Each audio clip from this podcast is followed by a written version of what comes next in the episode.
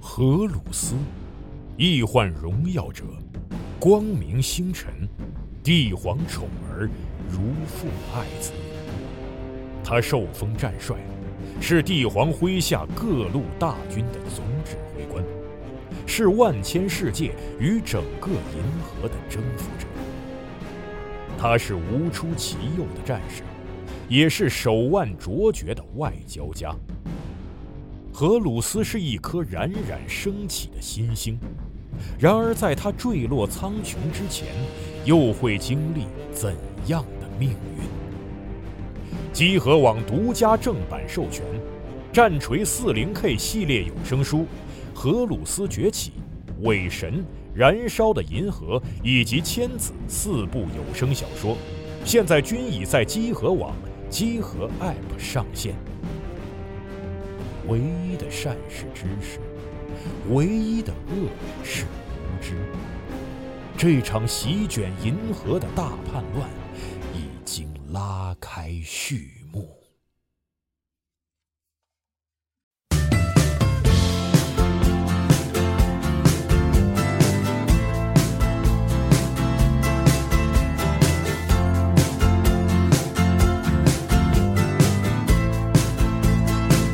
Oh, life is bigger, bigger than you, and you are not me. The lengths that I will go to, the distance in your eyes. 哎，大家好，欢迎收听新一期的《加六电台》节目，我是主持人大家。大兴不？哎，今天我们又请来了我们的老朋友心动老师， 嚯、哦好久不见！对，请心动老师跟大家打个招呼。嗯，呃，大家好，我是心动。哎，那心动老师来了，肯定就是要聊一些数码相关的哎哎啊内容了。又是显示设备更多的一些最近呢，这不东西是双十一嘛，啊？对吧？嗯又要到双十一了，可能大家有一些更换这个自己家硬件的需求。是像每天晚上我们在玩游戏的时候呢，帆儿哥最近啊，就是在考虑更换显示器的事情。哦他，说他那个显示器出了点问题，反正是咋了？他那个经常是玩玩游戏的时候呢，那个显示器会疯狂的自己降亮度，就是突然一下变得非常的暗，但他也不知道什么问题嗯啊。那就不知道是什么问题了。啊对，所以他最近一直在考虑啊这个换显示器的事儿。嗯但是现在显示器这个种类丰富嘛，啊，各种各样的种类。对，然后呢，像这个最近可能大家看的比较多的 OLED 的显示器，嗯啊，可能大家这个经常，比如说逛淘宝、逛京东的时候都会看到，然后包括也有很多人做一些这种介绍的视频啊、科普啊、评测呀、这种对什。么的啊，但是呢，OLED 这个东西吧，如果你单纯的去京东上搜、去淘宝上搜，你会发现还有非常复杂的种类嗯的这个这个区别。嗯，就这个普通的 O L E D 呀、然后什么这个 Q D O L E D 呀、嗯 W O L E D 呀、就是看起来之后就就非常的痛苦。对啊对于，mini LED 的也有，对，迷你 L E D 啊，啊然后包括这个还有一些极为高端、非常价格非常之昂贵的，比如说 Micro L E D 啊这种啊，对，非常恐怖价格，什么七十多万、一百万电视啊，这个可能大家可能看到过，但是呢，可能就。有点摸不着头脑，不知道这些到底有什么区别，反正看着数据和价格怪吓人的，也不知是吧道这些品牌在做这些东西的时候到底有什么区别、嗯啊，所以呢，还是请心动老师来给我们讲一讲，可能给大家这个，如果你双十一有这个选购显示器的打算，可以做一些参考。算不算是先从基础开始了解这些名词是啥意思？对，我觉得很有必要啊，那就请心动老师来说一说，好嘞我们简单的介绍一下。嗯好，我们简单聊一下。啊。嗯，但是我我说实话，我不知道这期节目录完了，双十一之前能不能 上啊？尽量吧，尽量。对，完我们这啊样的过双十一就不上了。啊啊！啊 好的，好的，好的。那基本是这样啊。那我可能今天我们聊两个部分嗯啊，啊，第一个部分是行业的这些技术，就让嗯大家知道这些名词到底是什么概念，主要区别在哪里。那让大家其实有一个概念之后，在选购的时候，基本是有一个方向性的东西。 嗯那第二部分其实是说，可能我们会落实到一些品牌和一些产品。啊，我们那从这边部分开始聊啊。好啊，那其实，呃，在我们身边关于 OLED 的东西还蛮多的。嗯那是基本上我们大多数的最近一两年买的手机，大多数都是 OLED 屏幕了。嗯嗯，那这是第一块儿，第二块儿是从二一年到上半年开始，那基本上笔记本品牌开始陆 E 嗯续增加 OLED 屏。那我们能看到的，比如说最早上的三星。啊嗯，小米、嗯华硕啊，等等等等这些东西都来了。那过去差不多大概十年，在电视圈子里，大家都在投，都在推 OLED 电视。啊，嗯，对，今那从今年头那，其实从去年年底开始有，但今年年头才有产品的，就是 QD OLED E 这样的这样的一产品出来。啊对，嗯很多人可能就是冒蒙到底是个什么东西，跟 OLED 有什么区别？啊，那抛开这一部分，还有其实是去年有这个概念，但是今年其实实际有这个产品的就是 OLED 的显示器。嗯，哎啊，那其实去年大家很多人都买电视当 OLED 显示器啊、嗯 l g 的这大火了一把。嗯啊那全中国可能百分之九十的销量买回去，大家都当显示器用了嗯啊对，那这一部分都有可能涉及到 OLED 屏。那这是部分是我们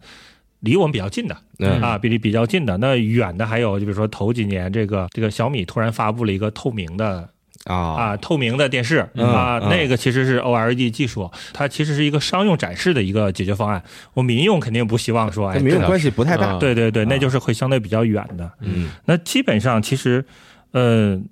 ，OLED 这个东西。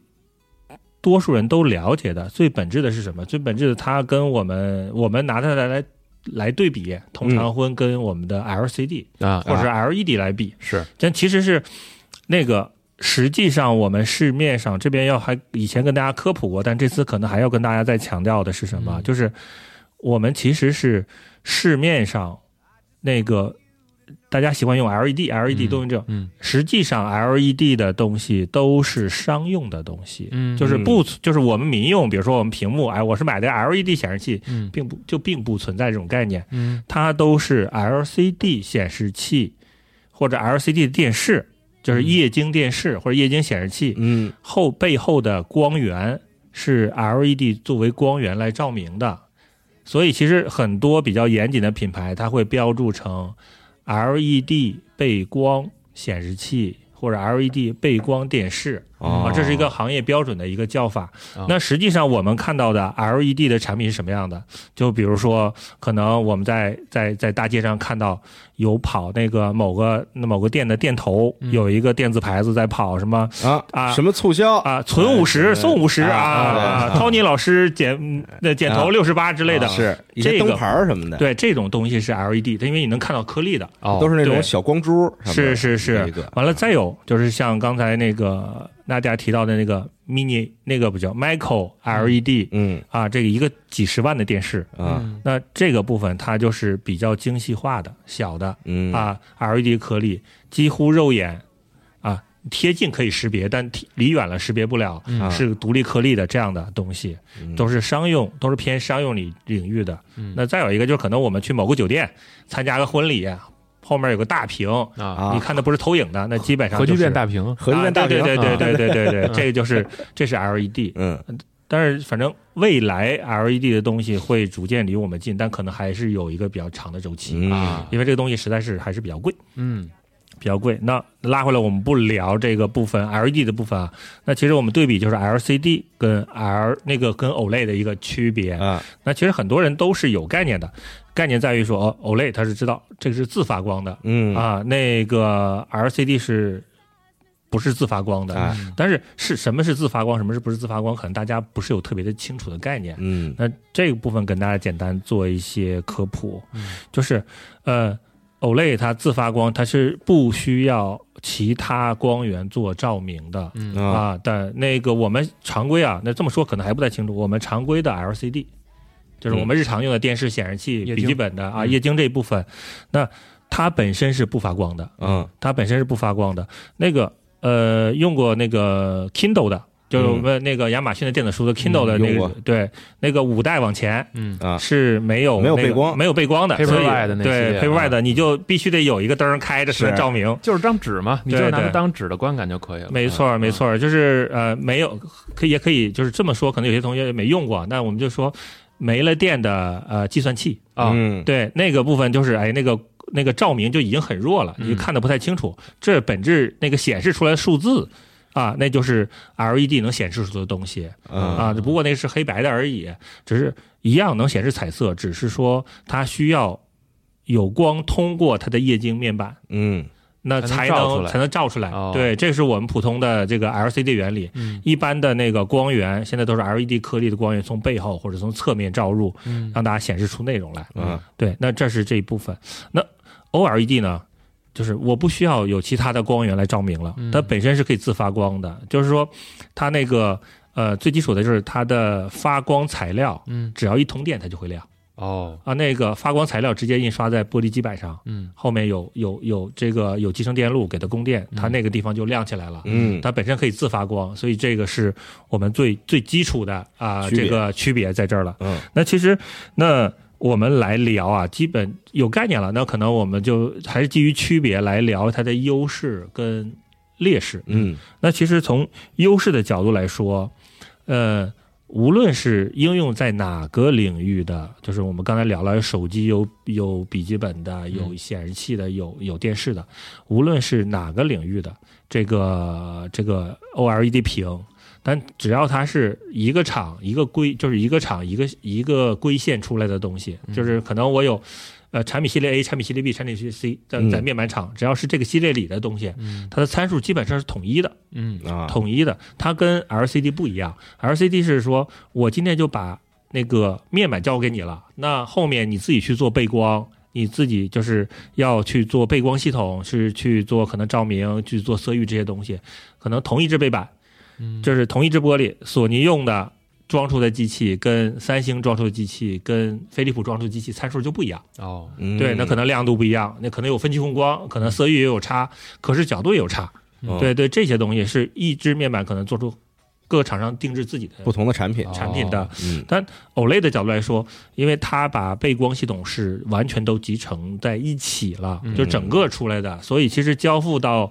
这个这个组装厂或者整机厂商的时候，嗯它的可变参数就非常小了。那品牌厂哦商不会单独去调教里边的这些元件吗？呃，它会去调教，但是啊可调教的空间会比较少。哦比如说，那呃，我可以调教的是什么？我可以调教的，比如说我通过电路啊，嗯就是我通过电源系统来调节它的亮度。哦对，嗯就是我这边面板，这 OLED 的面板，它有一个亮度承载峰值跟最低值嘛。嗯那在这个范围之内，我们去做我的电源管理，嗯那我可以可以激发它到一值最大值显示，也可能以最低值显示，那可能是这样的。然后呢，因为它都是统一化的，所以就是说我们在行业里就比如说就是伽马值、白平衡、色点的值都是相对说非常规范的。嗯啊，因为不同的面板厂原则上就是我们看 LCD 面板厂差异是非常大的，哦但是这个部分就是相对比较统一的，所以你可以调的，就是你调准的难度就会比较小，所以出厂来可能这个 OLED 的偏色的可能性就会很小。那我我突然想到一个事儿啊，我不太哎懂，所以问问新东老师，就是像现在很多手机嗯嗯在他们开发布会的时候，也都会强调自己采用的是什么什么屏幕，然后嗯什么什么新的技术。嗯那如果是说这样的话，是是大家在供应链的阶段就已经能够选择不同水准的这种 OLED 屏了吗？对，就是你比如说还是拿手机为例啊，啊因为我们手机的离大家比较近一点，那不同。就比如说以小米、华为什么啊 OPPO、vivo 的时候，我会发现它屏的尺寸不一样。啊，然后呢，它最终可能亮度、它的色域都会有一一定的差别，包括色准这些值都会有一些差别。嗯，这个部分呢，因为这些都是大厂，嗯它在出厂那个时候都是跟面板厂去定制的。嗯对，今天我我做工业设计，完成工业设计，完了做集成电路管理，完成集成电路管理之后，就允只允许我的屏做到六点七五嗯啊啊，啊，那我就去做六点七五。基于这个，就是跟平常我说我要定一千万片，那六点七五的屏，我要什么样的规格，一般都会是这样的出来的。嗯都会是这样出来。那当然，就是基本上也会有一些通规的东西，通规的东西就会其实。现在已经比较少了，啊可能我们早五年那个时候看车看手机的时候，你会发现，哎，那个 A 加的跟 B 加的屏幕尺寸差不多，嗯规格尺寸也差不多，可能亮度有差，因为可能做电源管理做差了，做的不一样。哦但实际上现在你可能更更多的品牌之间的品牌内可能屏幕尺寸相近，嗯但品牌外的屏幕尺寸是不相近的。嗯都是都是有差的，嗯因为它都已经上规模了嘛。哦，对，说可可定制的东西会相对说会比较多一点。嗯那这儿中间，比如说我们刚才调到了，就是哎亮度部分，嗯亮度部分它也要去定制，就是我后面。那嗯个玻璃基材完中间的有些所谓的膜片这种东西就比较复杂了，我们在这不多聊。就是我这个这个出厂那个时候，我的目标就是要做，比如说峰值做到一千尼特的亮度，哦那面板厂要把这个基础上都帮我堆好，回来嗯剩下是我的电源调制和我电源管理的部分。嗯对，那更多的事情是会会偏向于这样的。那你当然各个品牌它的就是跟电视跟显示器都有关系，就是我的色彩倾向度啊啊，，原则上我可能就是说追追追求的是高色准，比如说我德尔塔 E 的对啊值，啊要到零点几，要到零点几。是但是我可能在在某些时候，比如说我要开到了，比如说低蓝光模式，啊低蓝光模式之后，其实是不考虑色准的。那基于这个事情，我的色彩的白平衡的变化、色彩的色点的迁移这些东西都是工厂自己去调教的。嗯但是最标准的模式，大家是非常相近的，嗯啊就是还是更就是这么说。我刚才说都是手机嘛，我们嗯拉回来说电视，嗯那个索尼跟 LG 在某一些型号是用的一一模一样的 OLED 屏幕，啊那基本上他们的基础参数都会是处在一个水平上，只不过说，哎，大家都说。呃，索尼的画质可能会比 LG 的好，大家倾向于买索尼。那那个那个画质的前提是跳脱了呃亮度，跳脱了色域，跳脱了基础的这个色点、啊，在比白平衡上，大家有不同的倾向，在个别颜色有不同的倾向，再加上那个画质芯片对画质的一个特别调教。嗯其实你从色彩学的角度来说，这两个都已经非常的接近了，因为是同一只面板，参数上基本上是没有差啊。我们只说某些型号，哦对，所以其实是统一性比较强。那跳脱行业顶级的顶级的这个大厂，那中就是我们是头部、腰部跟腿部嘛，啊腿部我们就不聊了，啊、我腿腿部我就不聊了。啊一样一样一样对那个腰部的这一些其实是，呃，就没什么区别，啊就基本上是没什么区别，可能更多的是说，哎，厂家对色彩的喜好嗯啊，对，从显示器的角度来说，可能就是那个除了。画质以外的功能调教的嗯更更多的这些这些东西的嗯内容，那统一性比较强，所以其实大家在选择上，就是把第一波排雷给大家去了。嗯对面板的属性已经 OK 了，剩下就是看这家无论是笔记本厂商还是显示器厂商或者电视厂商，它的呃实际的，就是这个研发的功底，或者说它对产品定义的一些属性的东西了。那这是一块儿，第二块儿其实呃来说就是 OLED 本来本身属性就是基本上拖影是可以忽略的，哦嗯对，因为你像我们的，呃，无论是电视面板还是显示器面板，原生的，就是原生啊，就是没调教，最快的响应时间嗯都是在八毫秒以上、嗯哦嗯啊，以上是数越大啊，数就大，我们叫以上啊，嗯就是延迟大对，延迟大。那为什么我们能看到说有什么快速液晶做到一毫秒、做到三毫秒、五毫秒这些东西？它是有一些加速技术再来解决这些事情的。有些软件技术，对，这个不光软件也有硬的技术，嗯嗯那这些技术的调教一定是牺牲画质的，只不过说这个你可不可以接受，或你发没发现？嗯，那我们最强、最见到最多的，几乎面板厂出厂的时候就已经在做的技术，嗯我们叫 OD，就是面板加压。嗯加压之后，它会提升你的响应时间。嗯那哦对，基本上，比如说我们 LG 有快速液晶，基本上大家都标识一毫秒。哦那这个出厂的时候是八毫秒左右。嗯通过面板加压提升到一毫秒。嗯，OD 技术这个面板加压技术是会牺牲你的灰阶，哦啊对，就是那可能就是呃这么说啊，就是我们现在的面板都是比是八比特或者十比特的，嗯大家喜欢都买十比特的嘛。嗯那十比特的灰阶是一零二四阶，嗯就是从黑到白嗯分成一零二四个深度。嗯那呃八那个如果是八比特的，就分成二百五十六个深度。对，那以八比特为例的话，如果影响灰阶，通常就是要么是前几阶，就是零嗯到就是它是零到二五五嘛，嗯零到十六可能没有了，哦也可能是二四几到二五五没有了，就是两头嘛两头会嗯牺牲一部分。嗯那这一部分就是，其实你这是灰阶嘛，其实你换算到颜色，其实会牺牲一点颜色的层次对。嗯从 LCD 的角度来说，嗯出厂没有，几乎没有不不加 OD 技术的了。嗯那那就是好都会有牺牲对都会都会有牺牲。哦那除了这一块儿，但是就是这我们说几乎吧，因为哦有在设计类显示器或设计类产品啊哦哦哦，它是不牺牲这个部分的。它不能不能很牺追牲求嘛颜色准对确性的这对种，是因为从他角度来说，我也不需要你响应时间那么高。是对对我只需要它准，是嗯，但是这是这是一块儿的部分。那这是快速液晶 IPS，嗯那标准的 IPS 就大概是在十二左右，嗯嗯对，完了做到六左右。嗯， VA 呢可能稍微再慢一点嗯，到十六做到六左右。但是这啊些在特定的领域都是能接受的，从从多数用户的角度来说，六毫秒以下的感受就不明显了，嗯，嗯，对，感受就不明显了。你到四基本上就很是，很难发现了。咱也咱也啊不指着天天打比赛，倒是，对，没错，没错。那第三个部分呢，优点就其实是像素级发光。啊嗯对，因为你我们知道，哎，我们说我们的这个四 K 分辨率三八四零乘二幺六零哎，什么那个幺零八零 P 的分辨率幺九二零乘幺零八啊零，对这样的分辨率，那从液晶的角度来说，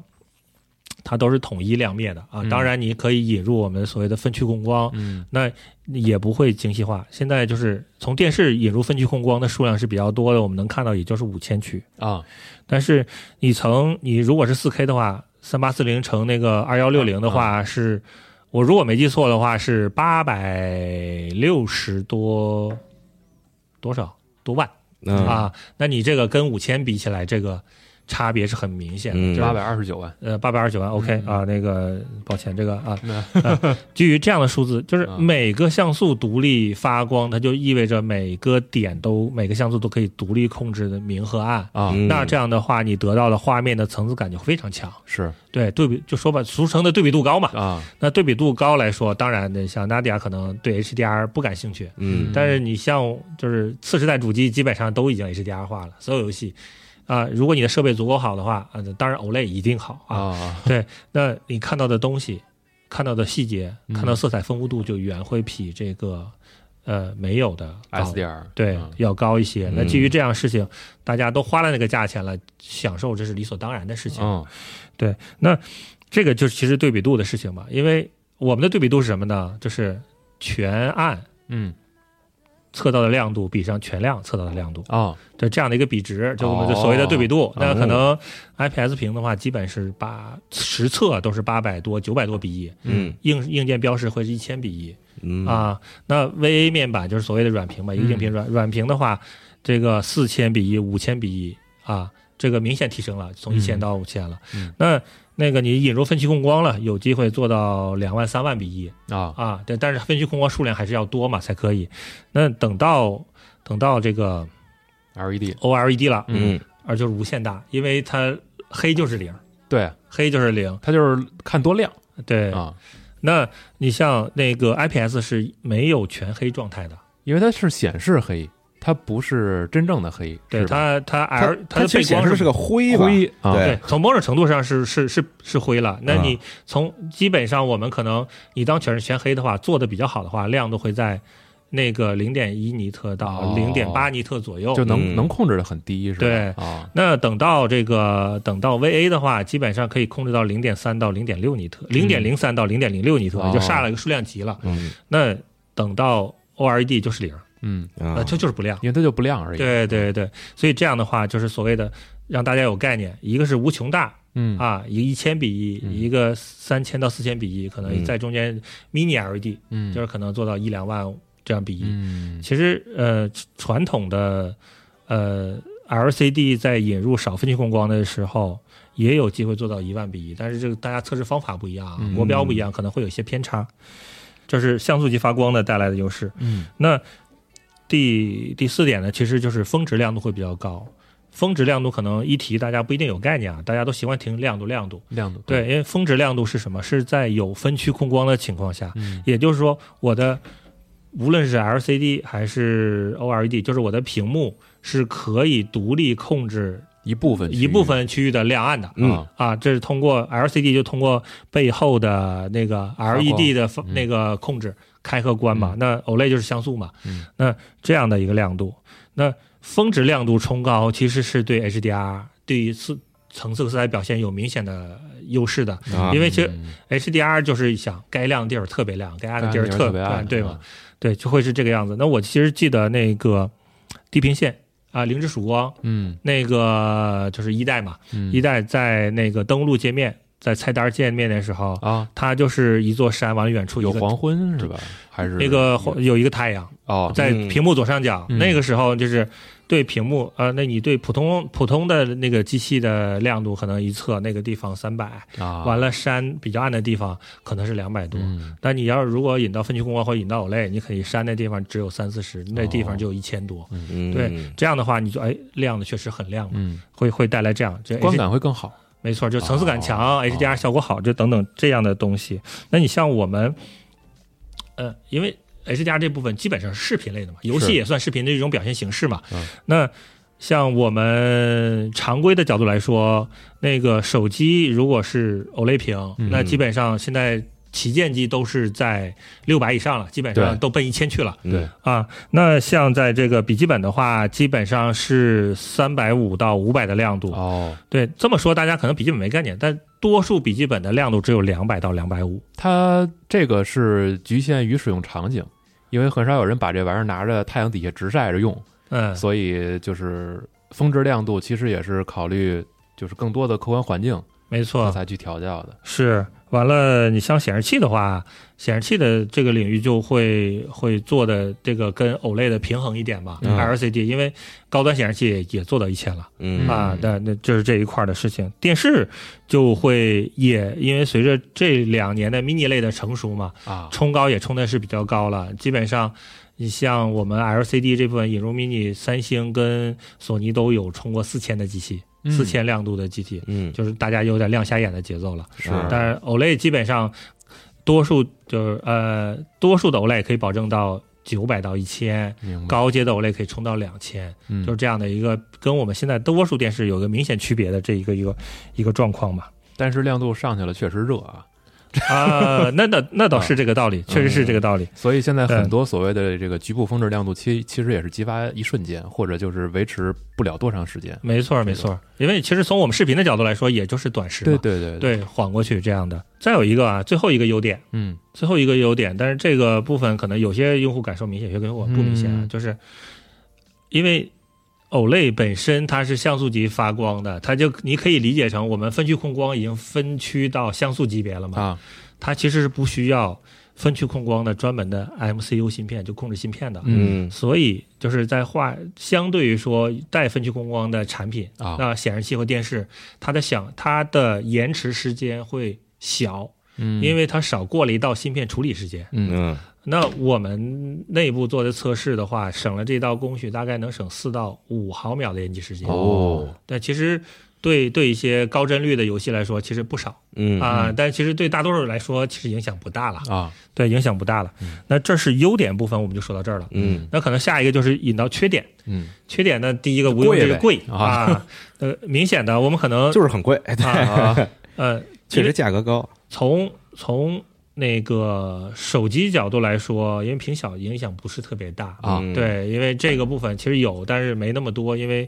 那个手机本来本来手机的 LED 屏也是也是向高端在做定制嘛，是嗯对，那笔记本也是刚出来不久，这个其实包括显示器也刚出来不久，这个我们来在大众市场上寻找这个比较价格的产品不多。拉回来电视，大家是比较认知的，就是、啊，对对对对、啊，那电视今年的平均单价大概不到两千，嗯那还在往上走，因为双十一来了，大家其实可能觉得卖的低端机多，但是今年消费升级哦，会往高走一点，嗯那可能会走到两千多一点，但不会太多太多了啊。嗯那这个 OLED 的电视均价就要奔到六千去了啊啊！但这个我们还是比较小尺寸的啊这个逻辑啊，嗯就如果完成尺寸段的逻辑，就要接近一万了。七十五寸以上，呃呃，OLED 没有七十五了，OLED 是哦五五六、五七七、哦八三啊，就这样的一个尺寸变化。嗯那一会儿我们会聊到产品的时候，就告诉大家价格一个一个什么样的状明白明况，白包括产品阵容，这是这第一个缺点是缺点缺点。嗯第二个就是，其实大家关注的，其实现在呃过去几年一直讨论，但现在不是那么特别现明显的。在聊烧屏的事儿少了对，烧钱屏多和色衰啊啊两块儿的东西，因为为什么少了？第一个就是从，无非现在游泳比较多的就电视跟手机。，对，手机是固定位置烧，其实烧了你也不知道。你比如， 你比如说你手机左上角主哦中界国面移动的图标啊，中国这种移动你烧了然后电池啊，电池那个位置啊信号上了也不也啊都都还 OK，而且手机有个先天的优势是什么？大多时间不亮，哦，对你你有熄屏的时候吗？，对你多数时间的一般重度使用户，可能一天用到十五六个小时极限了。啊，多数用户可能都在就是中等用户六七个小时啊的水平。它还有十多个小时熄屏呢，对，而且不是长时间亮，就是我可能看见手机偶回尔个亮消一息下，，偶尔亮一下啊它就灭了。啊。对我再回，其实它这个过程中不会出现长时间点的事情。哦，我们上次遇到大规模烧屏的报道是什么呢？是韩国机场嗯， OLED 那个呃，作为电子牌，就是航班到达啊啊离港，哦因为那个地方是固定 的，串了是吧对，啊但一直烧在那里。哦，对，上次大规模烧屏，那手机基本上我们就可以聊过了、嗯啊，要么是因为常亮常灭，就是经常的亮和灭，再有嗯一个固定标烧，其实你不太关注，那现在它这个现象，就是咱们说极限状态还是存在的吗？就还是会烧吗？就是非常极限的状况。一会儿我们聊到工艺那时候，有很多方式，就是在工艺上回避，能我能避免是吧？能避免。我们一完，那个在就不能就百分之不是说百分之百解决啊，哦，嗯，就是常规应用上，在软件跟硬件有两个渠道去解决这个事情。哦，硬件部分是工艺部分，我们稍微晚点聊。一会儿我们现在可以聊到软件这部分啊明白。明手机应用是比较广泛的，再就电视应用。嗯白啊，电视应用其实就是主要就是 LG 的屏幕嘛，啊，它其实是引入蛮多技术的。那你比如说，我、大家不容易发现的，大家不容易发现的是什么呢？就是那个台标呃台标呢，还是有些人明眼能看到的啊。不容易发现什么呢？就是我们是4 K 嘛，三八四零乘二幺六零嘛，它是上下左右多做几个像素，整个画面是缓慢的移动，左右移动啊，这这我有朋友遇见了，啊。就其实左右它看是看不出来，你你它移动非常慢，你是看不出来的，啊只是突然发现左边的宽度跟对右边的宽不一度样不一样。嗯为这个事儿还有人来找我们退货，因为飞利浦也在做这个事情啊。哦，也有这问题，就是不啊是有，这是只要是电视的 OLED 哦就有这问题，它是为了防烧做的这件事儿哦呢，就是缓慢的，可能今天你开机是往移往左移动了两个像素，啊，后天开机是往右移动了两个像素，嗯啊它嗯就防止你，比如说像台标这种东西是固定在那个位置的嘛。嗯，固定在那个位置上，你往左左移动两个像素刷掉了，往右移动两个像素又刷掉了，哦这样会比较安全。啊这个不是产品质量的问题，嗯而是说规避的方法，规避的方法哦。那这是一个。第二个就是因为台标那个位置是固定的嘛，嗯大家会去算法算到那台标，然后抖动。上下左右几个像素不停的抖， 哦嗯不停的抖，但是这个抖动因为只有两三个像素的抖动嘛，它嗯是长抖的，所以你你细看是能看出嗯来的，但是其实也不明显，基本上不影响你的日常观感。也没人看电视，老看那台标。 对，完了，其实是什么？其实是烧的这件事情更核心，是因为长时间高亮度显示单一画面，嗯你如果是长时间低亮度显示，其实也不影响。哦，对，那呃高亮度的话，这一部分呢，其实就是我们那个 LG 的，就是叫一个 ABL，就自动亮度调节。嗯当你的画面出现特别高的亮度的时候，它会自动把亮度往下拉，嗯嗯，对，防止长时间的出现，因为它也不能判断你下个信号源是不是长时间的嘛。嗯出现一个整屏特别高亮度，它就会拉下来。那这个部分呢，在哪儿遇到比较多？就是拿 LG 的什么 C 一、C 二当显示器用的用户，因为 Windows 的窗口是白色的嘛，嗯你不看黑夜模式，你一开马上亮度就掉了，就很多人说为什么？就是这个机制产生了。嗯不过呢，LG 在这方面做的，因为是自己的面板嘛，在这方面做的非常好，就是整体是相对比较平滑在做这件事儿的。哦那这个部分是主要是防烧的一部分。嗯，其实色衰也有，但是色衰其实不明显。嗯，那色衰是从硬件的来来解决。色衰是什么？就是 R G B 三个颜色啊，啊，它的显示材料的寿命是不一样的。嗯，哦，对，所以就会长时间使用可能会出现偏色。老化速度不一嗯对，样。老化速度不一样，那这个部分是通过硬件逻辑去解决的。哦我们后面在工艺时候会再聊到。行对，那这一块儿的事情，再接下来的其实是可能要谈的是说特定亮度，手机基本没有这个问题，哦啊但是你在显示器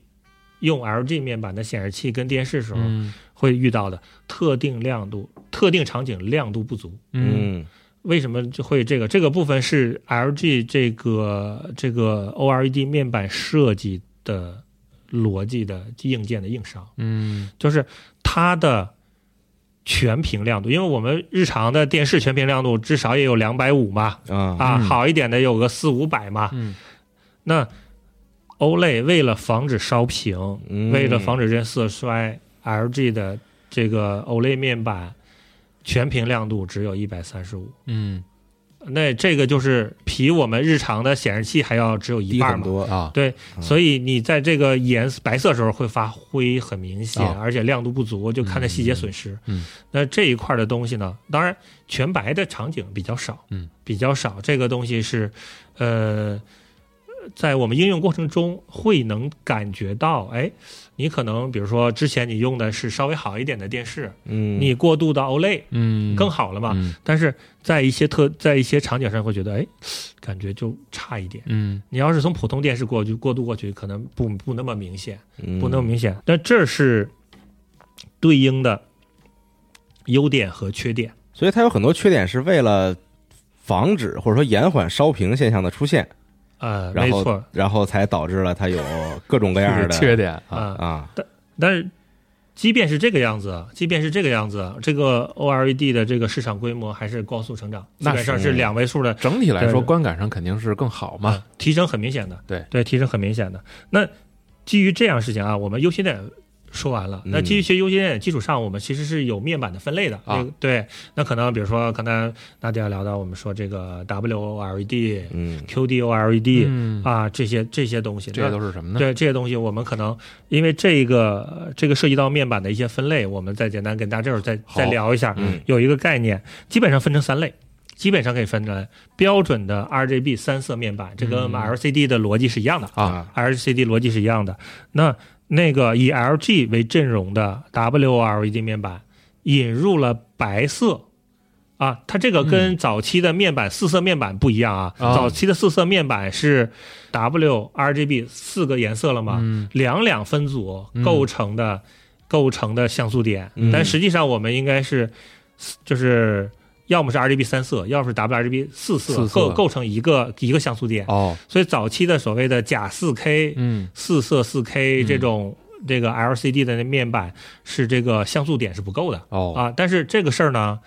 呃，这个。就是行业行行业标准是说它是真的，那行反正现在也没有这个面板了嘛，所以我们就不聊。嗯，就只是说一定要区分开。虽然这是也是四色面板，跟之前的 LCD 四色不是一个东西，嗯，这是四个颜色构成一个像构素成的。一个单元，对，嗯完了再有一个就是呃，三星主导的 QD-OLED，嗯嗯 E 那呃这个部分是加入了量子点技术，同时那个显色的光源有些变化。嗯，啊那我们来细说嗯这这这三个领域的东西。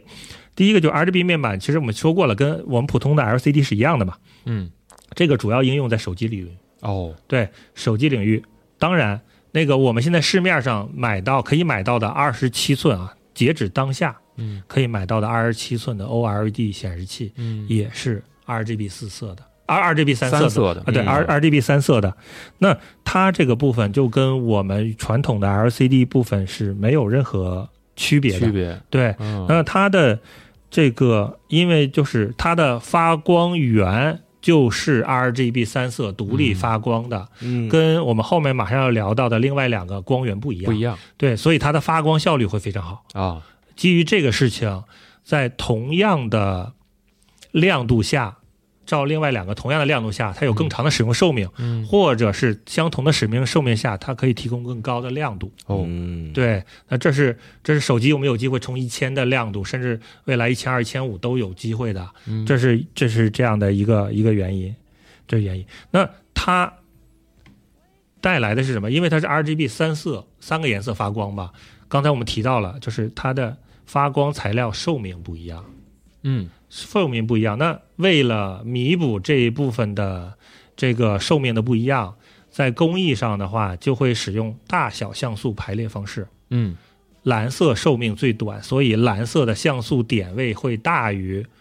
红色和绿色。哦嗯，对这个部分，我们回头在时间轴上放张图，让大家好能看到。好就是因为它的寿命短，那我的通过量就要大一点，来来通过时间跟软件的调节，可能比如说我使用到一万个小时了，嗯蓝色进入衰减周期了，那我这个时间点，因为蓝色那个面积大，我那个我加一点电流，它的出光量会多一点，嗯那个蓝蓝色偏一点、淡一点也会能弥补回来，就类似这样的一个方式方法。啊嗯，对，那这是这就是 RGB 这一部分。那第二个就是 WRGB。WRGB 的就是 LG 为核心的，那大家第一反应 OK，那就是 LG 的，就是像市面上所有的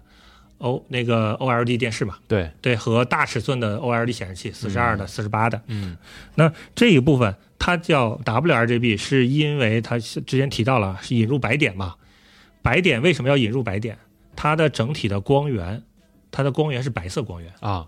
那个 R RGB 三色是通过在白色光源上附加膜片，嗯嗯把颜色带出来的，就是我多加了一层膜啊，你你照了红色就变成红了嘛，对白光照红。那这个带来的什么？你多了一层膜片，通光效率就比较低。嗯啊，就所以为什么我们刚才提到了说啊，特定场景亮度低的原因啊，哦就是因为我就没办法做到做到那么多，因为有啊有遮挡嘛，嗯这是这是它的这个缺点嘛。但它的优点是什么？就是我基本上可以平衡 RGB 三色，因为是膜片嘛，嗯那个寿命了。啊啊，它就不会有衰减了嘛。那因为因为这里有一点是因为它是挡了膜片，亮度不够了，嗯所以它把白点是露出来的。啊嗯，就是原则上我一个白光上铺三个三个颜色铺满了嘛，啊，它但是通光量太少，那我就拿白色来补光，所以变成四、就是四色嗯四色对，我的整体的亮度都是用白色来提供的。嗯，嗯那相对来说，它会影响到饱和度，对，颜就色是的色彩会会饱和度会降低，啊对，会降低。嗯对，但是因为没有比较，就是没有伤害嘛，啊所以就是大家其实看到是不明显，看到的不明显。那接下来就是就是 QD 嗯 OLED，QD OLED 你放在一起，你就会发现，哎，它就偏白。QD OLED 就是光源就换了嗯，QD OLED 三星就是今年实体化主导的产品，嗯那它的光源换成蓝色，嗯，因为蓝色的寿命短，寿命短。嗯那我用蓝色的来激发的话，相对说的亮度会容易高一点，因为是冷色系。哦啊，对，我在一个蓝色光源上面叠加那个红色跟绿色，嗯就变成我们不需要白色白色来提供亮度了，这样的整体的亮度会高一个 level，嗯那高一个 level。然后因为它叫 QD，目的是引入了所谓的就 QD 是量子点的缩写，它其嗯实是提供。能提供更广的色域、更鲜艳的颜色嗯，本质上是这样的一个一个把色域提高了，把看到更接近于真实世界的一个画面嘛。啊对，那解决了，哎，解决了亮度可以更高，完了色域可以更广，就是这样嗯的。饱和度也不错对，啊也不解决饱和度就没有问题了嘛，啊会这样。但是它的缺点就贵，因为是新的东西。新技术嘛，对，啊，这个本来今年是预计是二十五万台，撞击对，啊但是实际上可能现在最新拿到的三星财报是明年二十五万台，哦就是量产的规模还不够。不够，嗯不够，对，会是会是这样的技术嗯。那这是面板的类型，嗯在面板的类型里面，我们其实还分两个技术路线。嗯技术路线，那、第一个技术路线就是三星、LG，包括国产的 BOE 啊，什么天马嗯都在用的这个技术，我们就就是蒸镀技术，就是我的发光材料是通过高温嗯，蒸馏把我的就是那个液化的材料气化，哦，通过通过这个金属的蒙板。嗯，那个透过金属模板蒸馏到玻璃上。让它附在上边儿对对对，就然后镀上讲这个温膜。凝结是吗？对对，没哦就是这样的一个技术。嗯那这样的一个技术呢，其实应用是比较广泛、比较成熟的，但是它是一个高成本的技术。啊，高成本的技术在于哪里？因为是一个超高温的蒸镀的技术，是，那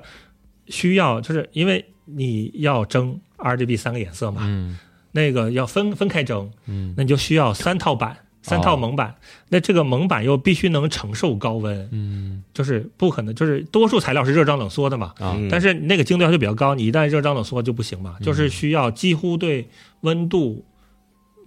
没有任何就几乎没有变化的这个这样的一个金属材料才可以，哦，所以这个这个板子会非常贵。嗯，但是同时，因为它我们现在现阶段在应用的材料啊的稳定性虽然很好，嗯，但是也会受到温度的影响，嗯所以它基本上大概我印象里好像是，呃，蒸镀大概十万次左右就要换，嗯还是蒸镀完次就要换，就换就要报废了，要再做。嗯，这个材料又很贵，所以其实这个成本是很高的。哦，对，这个成本是很高的，而且你因为你涉及到一些一些定制嘛，嗯定制你就每次定制你就要重新开模板，哦，就是这是要一套模具嘛，因为模具你开复制模的成本只有原模的六成的一个费用嘛，是但你新开就会很贵嘛，哦所以这是这一系列都是相对说比较贵的东西，嗯但是是比较成熟的啊，大家已经都全球各个供应链都已经比较完整的但它呃一这个一个蒙版只能对应做一个尺寸的显示屏幕是吗？对，所以就是就像您刚才说那个，比如说现在很多手机要定制一个品牌下，可能它很多的子品牌或者说副线嗯尺寸是一样的，是因为这个吗？呃，会会是因为这个，哦会是因为这个，嗯就是尽量从自己的角度来说，控我制尽成量本控制成本。啊但是从从我产品的本身，我要先完成定制嘛，啊，对，就这样的一个一个一个逻辑。所以嗯其实，在手机端的应用比较广泛，但是是相对成本比较高的，啊，对，成本比较高的。嗯那就是我刚才聊了啊，就是第一个就是说技术相对是比较成熟，但是成本相对比较贵嗯啊，同时材料也比，而且是什么？这有一个核心的事情，嗯因为你的孔是比较小的嘛，嗯你最极限最极限了，也就只有三分之一的材料会通过蒙板到达你的玻璃基板，啊剩下的都浪费了是吧凝凝在蒙板上了。啊所以这个这个这个材料也是比较浪费的，哦，对，而啊这且、个材料是不能不回能收不能循环利用啊呃不能的，不能的啊凝结完了就凝结完了，就是嗯固态就是固态了、哦啊，对，会会是这个样子，所以浪费的是非常多的。嗯浪费的非常多的，这是比较成熟的一个技术。那几乎刚才提到了啊，就是我们现在在做 OLED 的所有厂商，除了日系以外，所有厂商都是这个技术。嗯啊，那第二个技术路线，我们叫就是日系的日系的，我们叫打印技术啊啊，就是说白了啊，今天我就是类似于喷墨打印机，嗯把这些印到你的玻璃基板上嗯啊。那就是打印，大家都肯定。都都知道嘛，那激光我们先不说啊，它是类似于喷墨打印技术，就是嗯液态滴到那个位置上，嗯然后凝凝结凝结就就可以了。那打印机现在喷墨打印机不能保证你打印的一样的东西每次打到一定位置上，啊这个精度要求是特别高的。嗯那那这一块儿带来的什么？就是材料的节省。第一个我没有蒙版，嗯第二个我要往那儿滴多少嗯就是多少，我这也个不浪费不浪费。啊，啊，不浪费，但是这个要求精度要求比较高，这个技术嗯谁有呢？这个技术就是日本的 GOLED 嗯 E 这个公司，嗯啊，GLED 公司大家可能比较陌生，有一个公司可能稍微有些人知道一点，就是 GDI。嗯，这以前是给做屏幕嘛对啊做面板的 LCD 面板，主要是给前期是给国内一些厂商，是嗯后来是给三星的那个 SE 在做，不是三星那个那个苹果的 SE 在做供应链的。啊它是三大股东之一，另外两大股东是松下跟索尼。嗯嗯然后 GDI 这家的公司的股东呢，就是索尼跟松下，所以本质就是就是索尼松下的核心的技术。嗯那在这以外，TCL 拥有百分之十几的，好像是百分之十五的股股股份，哦嗯，所以其实在，在去年的时候，那个那个 TCL 有就是华星光电啊嘛，面板那方面，华星光电已经那个通过打印技术量就是不叫量产，就是试验产出了六十五寸 OLED 的哦这个电视电视哦啊，也是也是算第一个通过打印技术生产的电视出来。嗯对 OLED 的这样，预计整体上整机就是面板的成本能节省两到三成。那还挺高的，对这个部分这就是钱不少呢这个部分随着这个这个技术的逐渐成熟，那个有机会拉低整个 OLED 面板的这个明白价价格格价格哦对对，但是这是是这样的一个状况。嗯那刚才我有提到，二世界上二十七寸的嗯显示器用的不是三星的，也不是 LG 的，哦就是用的就是这 OLED 的面板，嗯就是用的喷墨打印的这个机这 OLED 对 GLED 的喷墨打印的面板 E 嗯会是这个样子。那基本其实说到这儿啊，我们就把。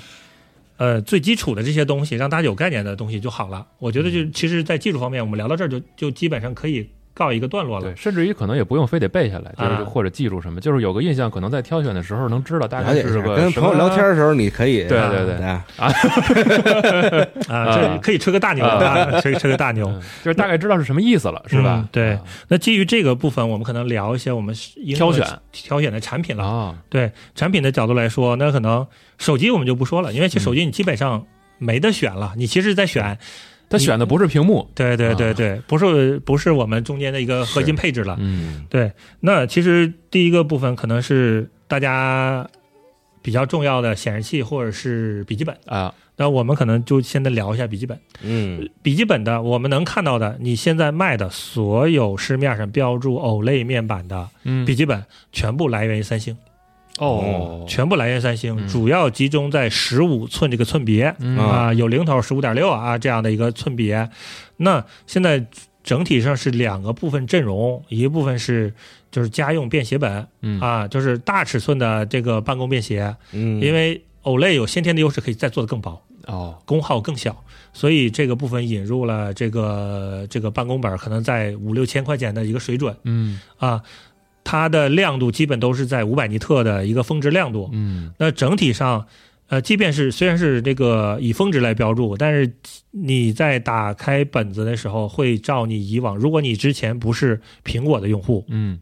啊，那个不是游戏本儿的用户，是普通办公的用户的话，你会觉得亮。亮特亮啊，，会会觉得这个嗯眼前非常亮，一般习惯性把亮度都调整百分之四十左右来啊舒服的来看着，基本上这个亮度你在户外的压力就不会特别大，啊，全满亮度的情况下啊。嗯那当然，可能有些算法你需要后台关闭，那就对就是是这个样子。现在大家去去去，如果看见一些新的本儿，嗯一打开，哎，那个 Windows 激活页面的时候，就会发现比之前嗯，你印象中的那个本儿的亮度更高一点儿。嗯嗯，对，完了，基本上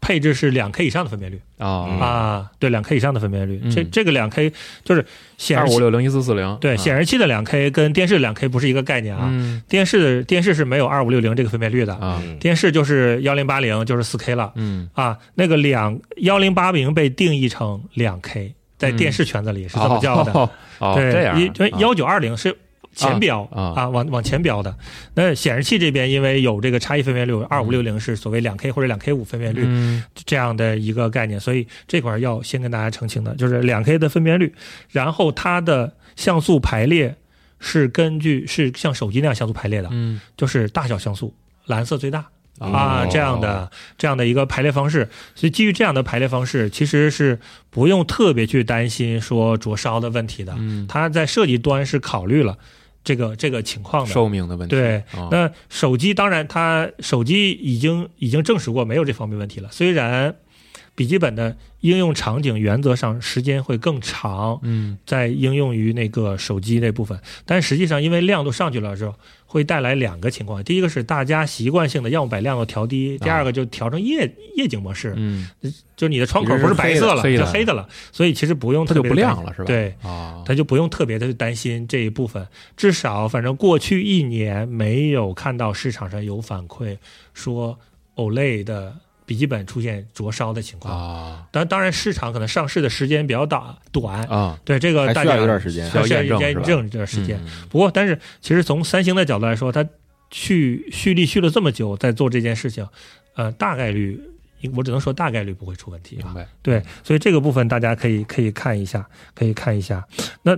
那再就是笔记本，嗯笔记本这部分，像华硕、像明基、像啊华硕、像宏基、像戴尔都有用 OLED 的游戏本出来了。嗯啊，那这一部分的话，它依然也是三星的啊嗯嗯啊，像素排列依然是这个样子，亮度也不差，只是引入了高刷啊，引入了高刷。那这一块儿的话，基本上其实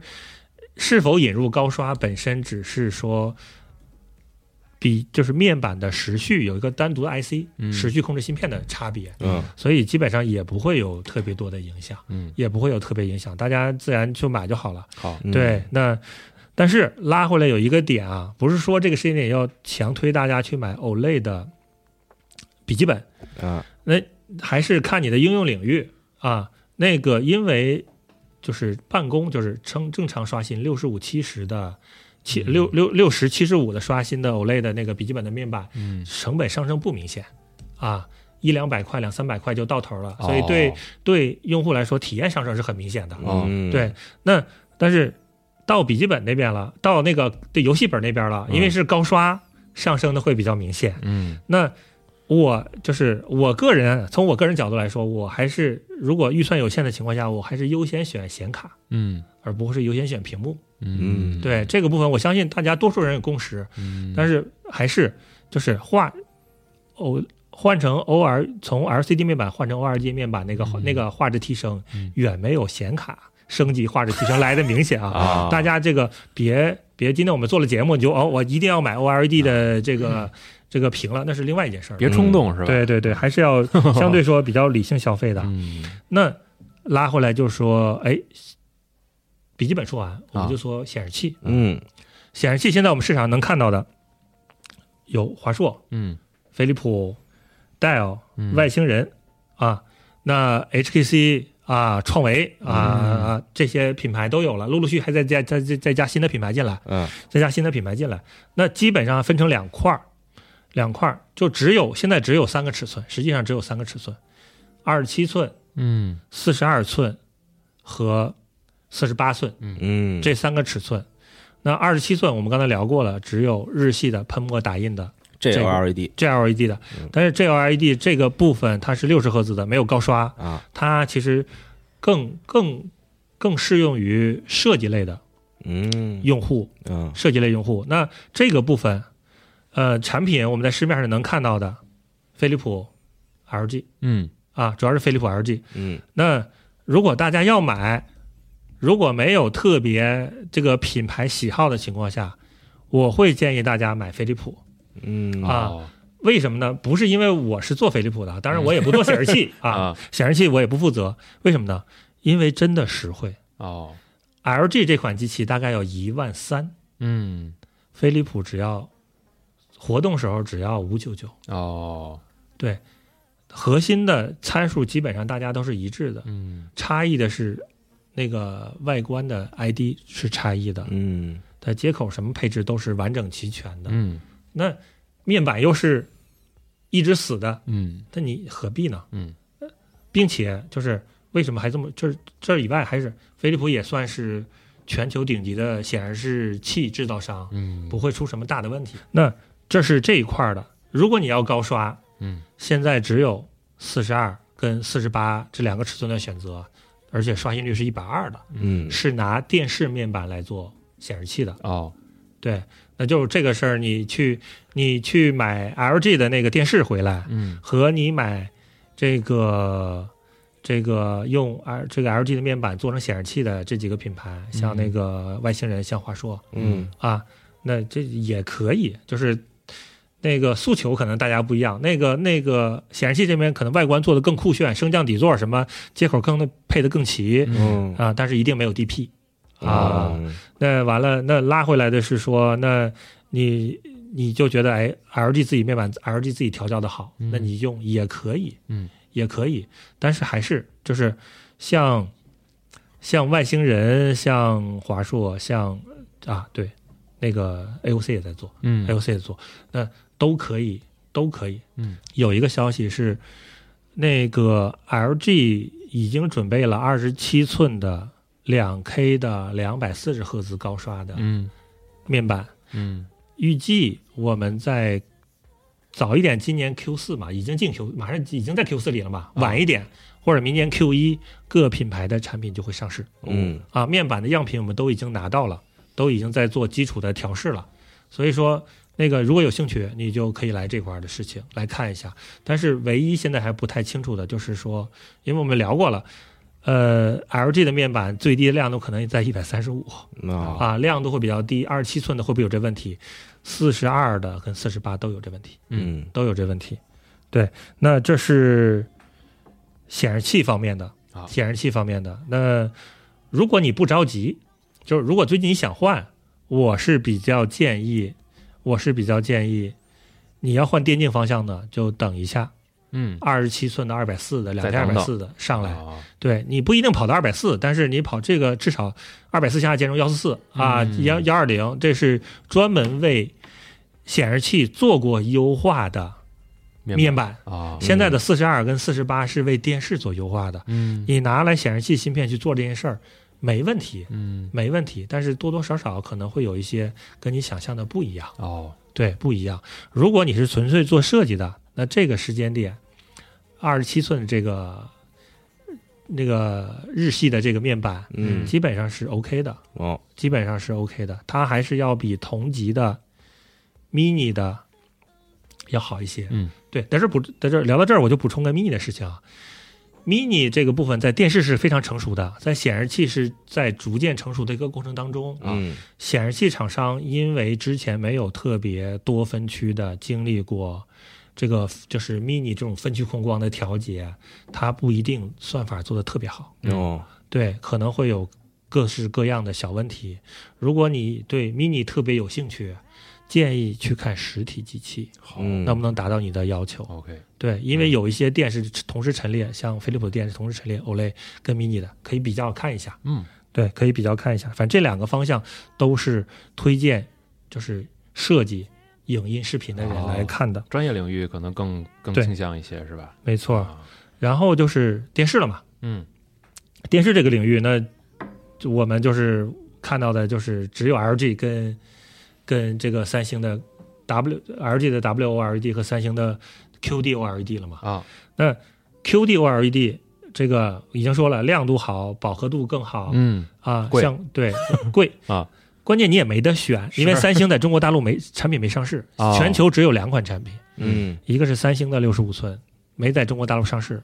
另外一款就是索尼的六十五寸的 A 九五 K。啊嗯啊，那全球现在拿到的都测试的是 A 九五 K，哦对 A 九五 K 测试的结果呢，比 A 九零 K 的效果放在一起，还是大家喜欢习惯性的会倾向于 A 九五 K 嗯啊 A 九五 K，那那这个就是直接就聊到品牌了嘛，嗯就那基于这个 A 九五 K 呢，如果你真的不缺钱，嗯特别推荐买，嗯哦特别推荐，嗯这个放在一起，明眼人就都会去挑 A 九五 K、挑 QD OLED 的，就是观感上确实是有有有有提升哦的，有提升的。但是如果你的预算比较有限，就是相对充裕，但是还是相对充裕，但是还是就有有一定的限度嘛。嗯 A 九零 K 也是不错的选择，因为虽然有嗯就是肉眼可以看出差别，但是差别没到那么决定性没那的么颠夸覆张的，是吧？对啊颠覆性的选择，啊对，这是这是这是索尼的，嗯嗯三星呢，你要你我们发现啊，三星真是有很多死忠粉儿。三星你要用它的 OLAY，嗯你就等啊，哦明年、今年肯定不行了，明年下半年应该会进来，明年下半年明明年下那半就年，再等一年对对对对啊对，嗯啊，再等十个月吧，嗯再等十个月左右。嗯然后呢，三星就是这个样子。那 LG 部分、l g 部分我是建议，这个时间点，如果你要买 LG 的 OLAY，啊能买到 C 一赶紧买 C 一，C 二不着急，因为这个时间点 C 一的价格比较好，C E C 一已经很少了吧？呃就不好买了吧？对，是不官好买方渠道啊。官方渠道那非官方渠道有很多了，啊你比如说猫，对对对对对对啊，那那当然买新的还是第一个还是要买新的哦，啊。本来就是呃 C 一相对价格还是比较实惠的，去拿嗯这是 OK 的。啊嗯那但这儿特别要提一点，我是不建议就是嘖入门级用户去买 LG 的，因为 LG 在中国大陆的销量，OLED 的销量嗯实在是太低了，嗯太低了。嗯第一带来的是说售后备件会非常有限，嗯那你的如果大概率不会遇到问题，但是你一到嗯遇到问题的话，你的售后的服务周期会比较长，哦，而且随着这一波这个 LG 的这个大家买回去当显示器的这一波，嗯其实把价格给堆上去了。哦对，整体哦价格并不比索尼便宜多少。嗯对，这个档次在那儿呢，嗯所以就会有类似这样的一个事情。嗯基本 C 一 C 二是 OK 的，再那肯可定能是还买的人现在还挺多的嘛，对，对吧再往前一代，可能到 C- 那个 C 叉啊或者 B 叉，就不建议大家考虑了。虽然它也有完善的那个 HDMI 二点一这些东西，嗯只能说打着双引号的完善啊，我们实际上并不知道，因为芯片是换过代了。哦，对一些兼容性的一些问题，到底好与不好这件事情，都是要两说的。具体的这些一百二，包括 VR 这些东西，HDMI 二点一的支持好不好？嗯可以带主机去看一下。嗯对，现在那个促销员为了卖货，已经游戏游戏机这部分的知识已经普及的差不多了。啊，哦，对，头两一年点不还是容易啊，头两年还是挺差的。嗯那还有就是，号称中国现在第一大的海信，啊，海信的话，其实大家就基本上不用关注它的 OLED 嗯啊，哦，因为它呃已经把 OLED 这个线放弃了。嗯放弃的原因是它是就是拿到了日本某品牌的嗯使用权，嗯嗯，所以把 OLED 都投到那个产品线上去了。哦对，所以你如果有人推荐你买海信的 OLED，你就抽他嘴巴就好了。 嗯对，那除了这些以外的话，其实最后啊，还是有还是有我们飞利浦，嗯因为飞利浦是全球整体上我们是全球第三大的 OLED 面板的消化嗯品牌，第一大是第一大是 LG 了，自己的啊，嗯第二大是这个索尼，嗯，嗯第三大是飞利浦。嗯但是我们在飞，我们在国内其实卖的卖的不多，嗯我们主要市场在欧洲。哦对，欧洲其实那个飞利浦品牌在欧洲，我们其实是在呃过就是往往往往五年前啊，五年到八年前推，我们其实是一直亏损状态。我们在嗯欧洲是第三大品牌，哦嗯三星 LG 就我们，但是啊是处于亏损状态，就是在五年前透过 L 透过那个 OLED 嗯那个打了一个翻身仗，就是哦开始正正正拉到那个收益平衡了。嗯其实整体的评价各方面的还是不错的，嗯基本上是欧洲的这个这个我们好歹这金眼睛在帮我们做调教的啊。哦当然，这是我们是一个选择，给大家就放在这儿吧，大家看一看。嗯完了，我们之前我们也合作过这个产品嘛，那个也帮我们推过那个环境光的东西。嗯那个游戏的光线，那个会带会带会随着那个画面有光线从电视射出来嘛？那特逗对，那会延伸到墙上嘛？哎对对对哎小这光个看看了之后自己买了一 个啊，那个效果还是蛮不错的。嗯但反正我们也不算，我们卖的不贵，但也不算便宜，嗯但是至少有一个哎有一个光的加持，这个东西给了大家的这个东西还是不错的。嗯那其实听电台的更多都是大家都是玩家嘛。哦啊那我在这里做一个提醒啊，嗯就是跟 OLAY 没有关系的事情，嗯但是我做一个提醒，其实最近。从其实是从年头的时候会出在市场上会出现一比较一批比较便宜的嗯高刷电视，HDMI 二点一的高刷电视，但是嗯价格很便宜。嗯 嗯那可能我就是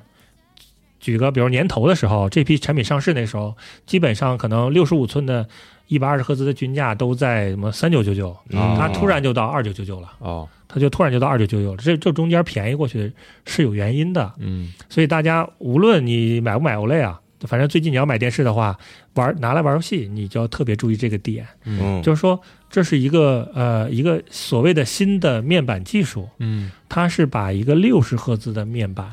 嗯完了，所谓的就我们像 PC 超频一样超到一百二十赫兹，嗯但是超到一百二十赫兹，可能我们处理器超频超上去就是运算速度快，无非就寿命短一点嘛，啊对，不影响你玩嘛，嗯对，多大多数时间也也那都 OK 的，但实际上它是有画质损失的，嗯，对，那大概是不是就那个简单给大家讲个逻辑，就简单讲一下那个工作原理啊，就是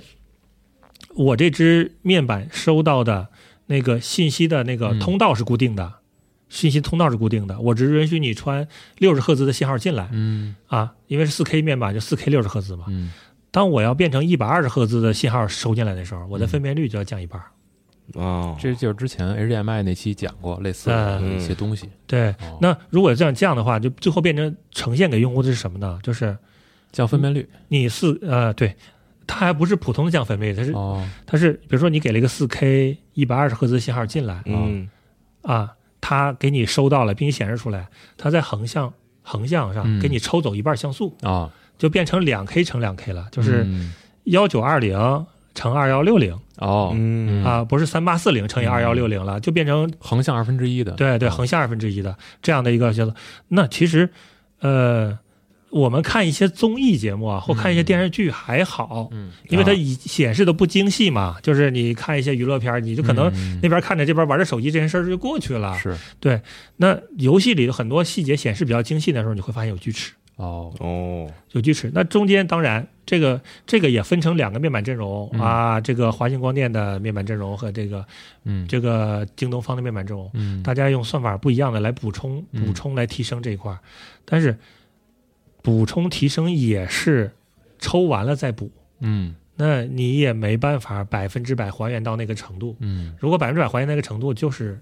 就是一百二十赫兹面板了，啊就不需要做这事儿了。嗯，它中间打了个一百二十赫兹面板跟六十赫兹面板的价格差，嗯来做这些在做这些事情。嗯同时呢，在芯片上，有些厂商不地道的，直接芯片都用六十的芯片，啊六十的芯片，六十的面板给你刷到一百二。嗯那良心一点呢，就是一百二的芯片，嗯六十的面板嗯给你刷到一百二。那这样的比较便宜的，怎么来识别呢？啊，就是你直接去问客服，你如果你在线上，你就直接去问客服，嗯你这是不是原生的一百二？嗯，面板是不是原生的一百二？啊，看他怎么回答是吧？对，啊记者他回答完了，记者截图，哦 他说他告诉你说我要打开个什么功能之后能到一百二，这种都是都是这个就我们叫虚拟一百二啊啊，或者叫假一百二，嗯哦这种东西可能会影响到你的画质。嗯那这个部分我们也做了测试，嗯这个分人，有些人看不出来，有些人能看出来，啊但是。那个，反正我这么说了，我估计大家就不会去买 啊了。对，因为还是价格会有明显的差别啊、嗯嗯两三少则两三百，多则上千。嗯对，这个是大家是要小心跟注意的。嗯对，那今天可能我们聊了这么多啊，嗯就是聊的都是 OLED 的，聊的是贵的。啊是，对你可能觉得，哎，这个我不买 OLED，我要买别的。那我大家可以站内私信我，我、嗯我尽力在我这方面帮大家来回答。 啊对这个东西，我的认知是会是什么样的？啊啊对，看看嗯，这些，嗯可能就是在临近年底了嘛，嗯新一波的这个显示设备选购上，没准儿听了这期之后，能获得一些基础的知识，能知道到时候再看一些参数或者官方介绍的一些文案也的时候，不一定买哎吧，就是先了解一下对有没有坏处嘛。哎，你说这个啊啊，我好像明白了之前节目里边提到的一些点，啊，能懂啊，嗯啊，对就够了我我突然想起一个事情啊，嗯就是说，当然这个事跟跟我们的多数用户没关系啊，嗯跟听众可能有些人有关系，就是说，呃，幺四四的电视，啊，幺四四的电视幺四四的电视啊啊、那个 TCL 已经上市了啊啊、那随着芯片的迭代呢，嗯明年一季度会比较大规模的上市。嗯如果你想就是电视高刷嗯，啊，可其以再实等等是吗？对，可以等一下过渡到这个幺四四，因为现在都是一百二嘛。啊嗯对，而这次呃，因为这次芯片升级带来的幺四四面板的升级带来的新这个功能的升级，呃，多数就是只是增加了幺四四，然后在这基础上是补充了一些之前的一些一些 bug。啊一些 bug，比如可能说分区控光跟 VR 不能同时打开嗯啊，这些东西都是在新的机器里会解决的。嗯，那如果你要用幺四四，其实我也不建议现在就买 TCL 的，嗯，为什么不呢？这个就是 TCL 是第一个上市的厂商，还可以再等，对，下面就是这支芯片的完善度、嗯，软件的完善度是要经历几个厂商同时上市、哦上量之后才可以的。嗯如果只有只有全程只有 TCL 卖嗯那个软件，你就不希望，你就不不用期盼它会完善了，嗯因为是要大规模的一个一个上市的这一个动作，嗯来来改善的。嗯呃，索尼不会去做幺四四，嗯，但是会用到这支芯片，嗯会在明年的一季度上市嗯啊，带来的那个解决那些问题，嗯，解决那些问题会是这个样子的。嗯对好，嗯啊，挺好，啊。完了，听完，但是我发现我确实在搜这些东西的时候，确实把 OLED 已经屏蔽掉了，就是啊，是吗？你并都不看是吧并不关注这方面的东西啊，嗯因为确实贵，嗯我对于我来说还是超过了我的那个比较能接受、比较对能轻松接受的那个区间，不过也也挺好，啊那个价格的区间。我觉得买东西之前得先明白自己想在一个什么价位档去选，先把这框死你先想好自己到底要干什么，嗯啊。拿这个东西，嗯可能对，需求、对，预算